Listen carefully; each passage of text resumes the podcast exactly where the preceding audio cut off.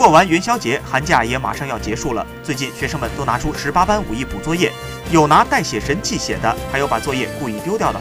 好不容易遇到一老实孩子，可他辛辛苦苦写了两个小时的作业却消失了。原来他在热炕头上用热可擦笔写作业，字热没了，被网友评为年度最惨小学生。姥姥说：“你看这本书多新，不仅仅是刚刚写的作业没有了，就连之前写的作业字迹也消失了，所有的功夫都白费。”小学生哭得那叫一个伤心呐！就要开学了，怎么和老师交代呢？可他实在不想再做一遍了。网友表示，隔着屏幕都能感受到他的悲伤。